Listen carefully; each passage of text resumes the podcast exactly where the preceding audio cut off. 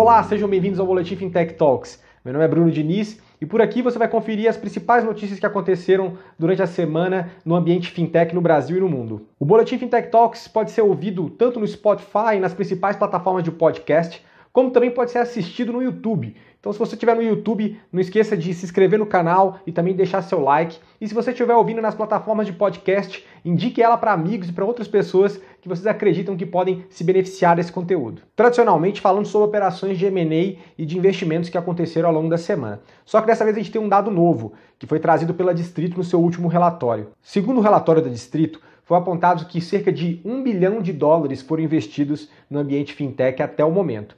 Além disso, a gente teve um crescimento de 34% no número de empresas nesse segmento aqui no Brasil, saltando para a marca de 828 startups. Apesar da pandemia e da crise econômica, o setor se mostrou bastante resiliente frente a essas adversidades.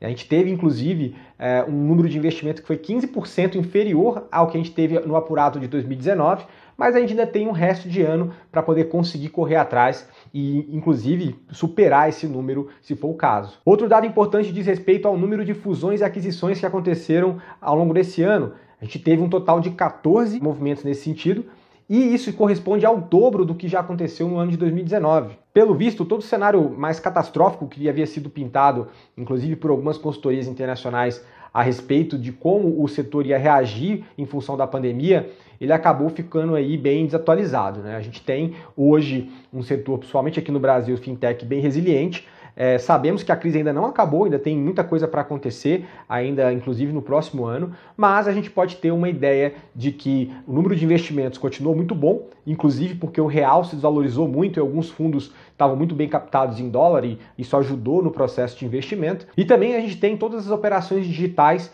é, respondendo muito bem e diante da crise, né? Inclusive o comportamento do consumidor é cada vez mais propenso a estar tá fazendo utilização e testando novos serviços de fintechs uh, e também de outras startups em outros segmentos.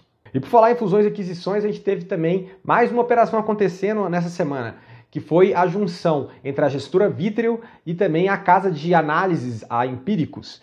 Então as duas empresas acabaram de criar uma nova holding chamada Universa e com essa junção temos aí a captura de sinergias de duas empresas, né? Uma gestora que está com uma taxa de crescimento de 12% ao mês em termos de captações e também uma casa de análise que tem 365 mil assinantes. E imagino que a, a Universa, que essa holding é, vai conseguir agrupar os interesses dos seus sócios e coloca mais lenha na fogueira na briga das plataformas de investimento nacionais. Indo agora para iniciativas de grandes instituições, tivemos a notícia através do portal Finsiders que o Banco Itaú estaria para lançar uma nova plataforma de investimentos onde ele vai centralizar tanto os produtos de investimento da casa, como também informações e também análise em um só lugar, batizada de Ion. A plataforma digital tem como desafio personalizar a experiência do investidor. E segundo foi informado, depois de sete meses, parece que a plataforma vai ter todas as suas funcionalidades completas e prontas para uso. Como já falamos por aqui em vários boletins, a cada semana temos um novo player entrando nessa guerra das plataformas de investimento, sejam iniciativas vindo de grandes instituições ou até mesmo de fintechs. Então parece que esse ambiente vai ficar cada vez mais povoado e vamos ter muitas alternativas para o consumidor final em breve.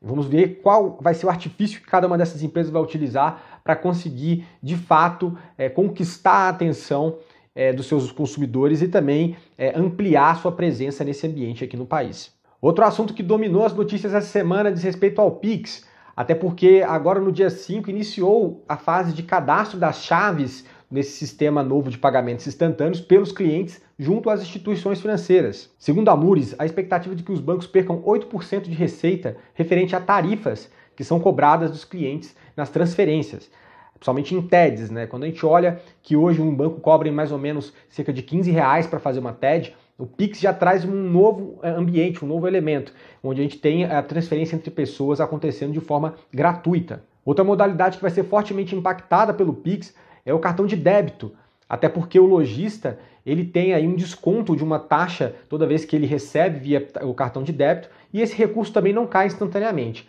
Agora com o Pix as taxas serão muito baixas, serão cerca de é, um centavo a cada 10 transações como custo para a, a, instituição financeira, que pode repassar um valor superior, mas certamente vai ser abaixo do valor cobrado numa operação de cartão de débito. E também tem o diferencial do recurso cair instantaneamente para o lojista.